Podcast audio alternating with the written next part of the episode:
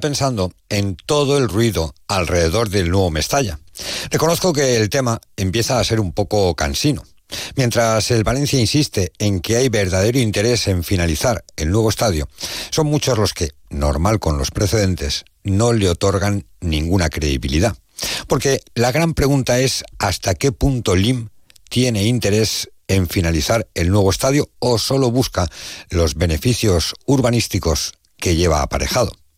Yo soy de los que cree que hasta que no tenga solucionado ese tema, no existirá la posibilidad de que venda su paquete accionarial. Es de lógica. No ya solo por poder vender más caro, sino porque será mucho más difícil encontrar comprador sin saber exactamente qué pasa con el nuevo Mestalla. Luego están los que quieren comprar al precio que ellos marquen. Porque alrededor de todo este ruido, no nos engañemos, hay muchos intereses cruzados. Desde los que tienen un promotor preparado para hacer el negocio hasta los que quieren comprarlo con el dinero de los valencianistas, pasando por una maniobra de desgaste político. Así que lo que se debería es buscar soluciones, en lugar de ponerle trabas a todo. Mientras la alcaldesa desmiente rotundamente ninguna negociación con el Valencia, desde la oposición se siembra la sospecha de lo contrario. Y mientras se trata de aprobar las fichas urbanísticas desde la oposición, se ponen en contra de algo que ellos mismos negociaron, redactaron y llevaron a exposición pública para ser aprobado. Coherencia, ninguna. Como la famosa frase de Borja San Juan, concejal del Ayuntamiento de Valencia. Vamos a votar en contra, pero tengo derecho a saber a qué me opongo. Perdón, si no sabes a qué te opones, ¿por qué votas en contra? Y si de verdad no lo sabes, escucha a la alcaldesa. Te opondrás al trabajo que hiciste tú y tus socios y que dejasteis listo para ser aprobado. Pero ahora, ahora ya no interesa hacerlo. Arrancamos.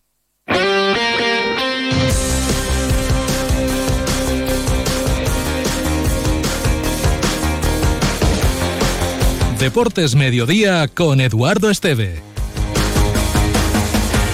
¿Qué tal, señores? Saludos, buenas tardes, sean bienvenidos a esta sintonía. Ya saben, hasta las 2 menos 20 arrancamos este espacio para contarles la última hora del deporte valenciano.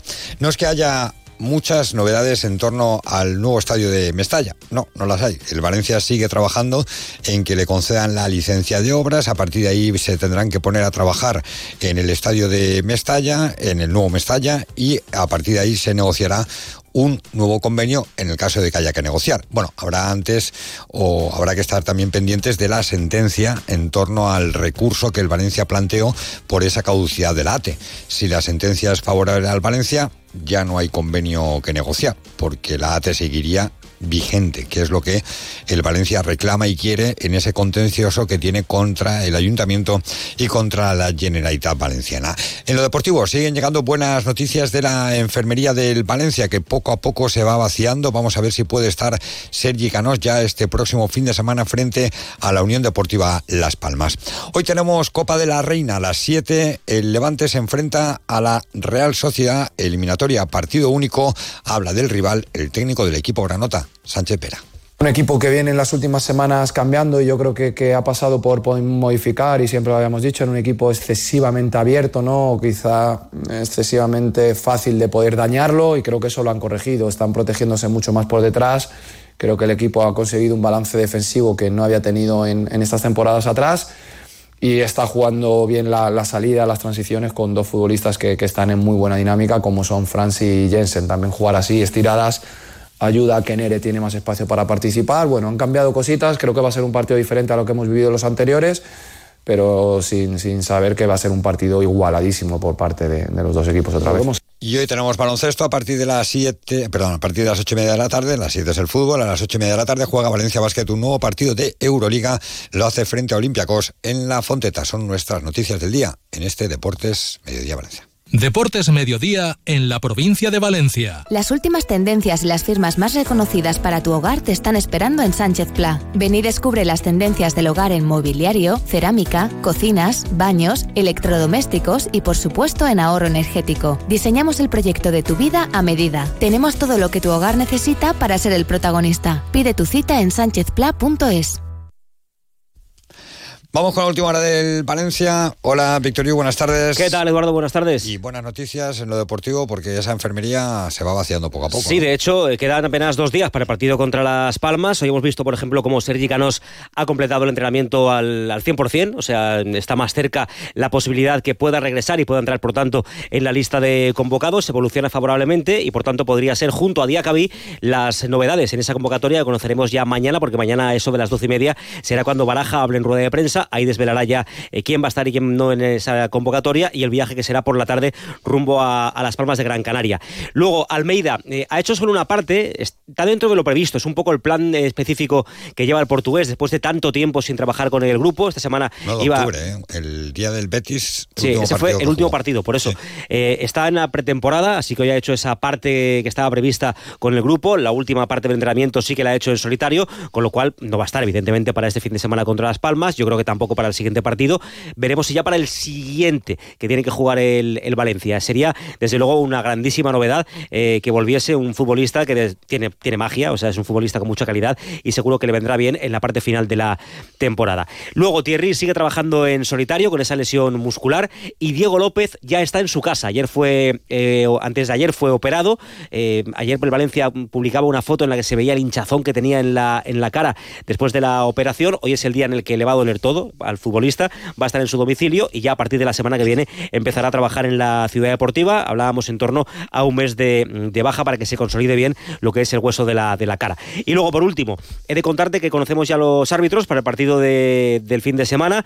El principal va a ser Cuadra Fernández y en el bar va a estar Del Cerro Grande, que ah. entre los dos yo creo que Cuadra Fernández y Del Cerro Grande está un poquito por encima del Cerro Grande, ¿no? Que Cuadra. La lió el partido del Sevilla, recuerdo, ¿no? Bueno, tiene varias que ha liado contra el Valencia. Sí, hay, es que ya son tantos árbitros que tienes ya ahí marcados un poco en rojo, ¿no? Hay algunos mejores, otros peores, pero bueno, esperemos que no tengan influencia en ese partido del, sábado. Es que en el currículum yo creo que se van salvando pocos, ¿eh? ¿eh? Ya no solo con el Valencia, sino también con el Levante, porque si el Valencia se queja, más se puede quejar y mucho el Levante, aunque dijo Pablo Sánchez que, que bueno, que si ellos supieran que haciendo un comunicado les iban a dar más puntos, que lo harían. Es que no, yo creo que es al revés. Te toman la matrícula y a partir de ahí, si te pueden fastidiar más, te van a fastidiar más. En el Levante va a estar de la Fuente Ramos, el árbitro en el campo, pero claro, en el Levante lo que interesa fundamentalmente es en el bar, que es donde no ven últimamente nada. Es Galec Azpeteguía, es el que va a estar en el, en el bar. Bueno, esperemos que sean un poquito más condescendientes que en el encuentro de la primera vuelta contra precisamente el Leganés, que aquello fue también un auténtico. No te gusta la, la palabra atraco, pero fue tampoco robo, yo qué sé fue un partido muy malo en el tema arbitral. Mira que tienen nombres complicados, ¿eh? los árbitros, que además esto de que es el nombre con los dos apellidos, esto viene de lejos, esto viene, de hecho falleció hace poco el árbitro que, que le daba o, que hizo que los colegiados eh, tuvieran o les llamáramos con los dos apellidos. Era Franco, de apellido, y claro, Franco dijo, no, no, a ver si me van a liar a mí y se van a creer que soy yo y tal, cuando nombren a Franco. Entonces a partir de ahí se empezó a nombrar con los dos apellidos. La federación empieza ya a poner el nombre de pila también en las designaciones arbitrales, cosa que antes no hacía. Ahora, por ejemplo, ya en las designaciones de hoy ya te pone Guillermo Cuadra Fernández o Carlos del Cerro Grande, para que empecemos a aprendernos también los nombres. Baloncesto. La noticia del Valencia Basket con Vitaldin Sport. A las ocho y media tenemos Euroliga en la Fonteta. Juega Valencia Basket frente a Olympiacos, rival al que nunca le ha ganado la Fonteta. Lo recordaba Alex Mumbro. Bueno, un partido eh, primero que por antecedentes ya, ¿no? Eh, ya, ya se antoja complicado porque en todos los años que Valencia Basket ha jugado Euroliga, ha contra Olympiacos y siempre que hemos jugado en casa hemos perdido, ¿no? Entonces ya con, con ese dato, pues ya, ya tienes ahí un poco de, explicación, ¿no? Un partido difícil contra un equipo que juega bien a baloncesto, que ha tenido... Em, eh, es cierto que en las últimas semanas ha tenido sus, sus interiores lesionados y Dejar a los niños en el cole hecho. Y me queda el atasco de siempre, el trabajo, el gimnasio. Ante días así es muy importante dormir bien. Con las gominolas de Vitaldin Melatonina podrás conciliar el sueño rápidamente, descansar y estar relajado para afrontar el día a día. Vitaldin Melatonina. Disponible en tu supermercado de confianza. Las clases de inglés, preparar la cena punto y final. El deporte en esta sintonía, pero recuerden, volvemos a las 3, Onda Deportiva Valencia 90.9, una hora para hablar del deporte valenciano. Aquí se quedan con las noticias. Que pasen un feliz día. Adiós.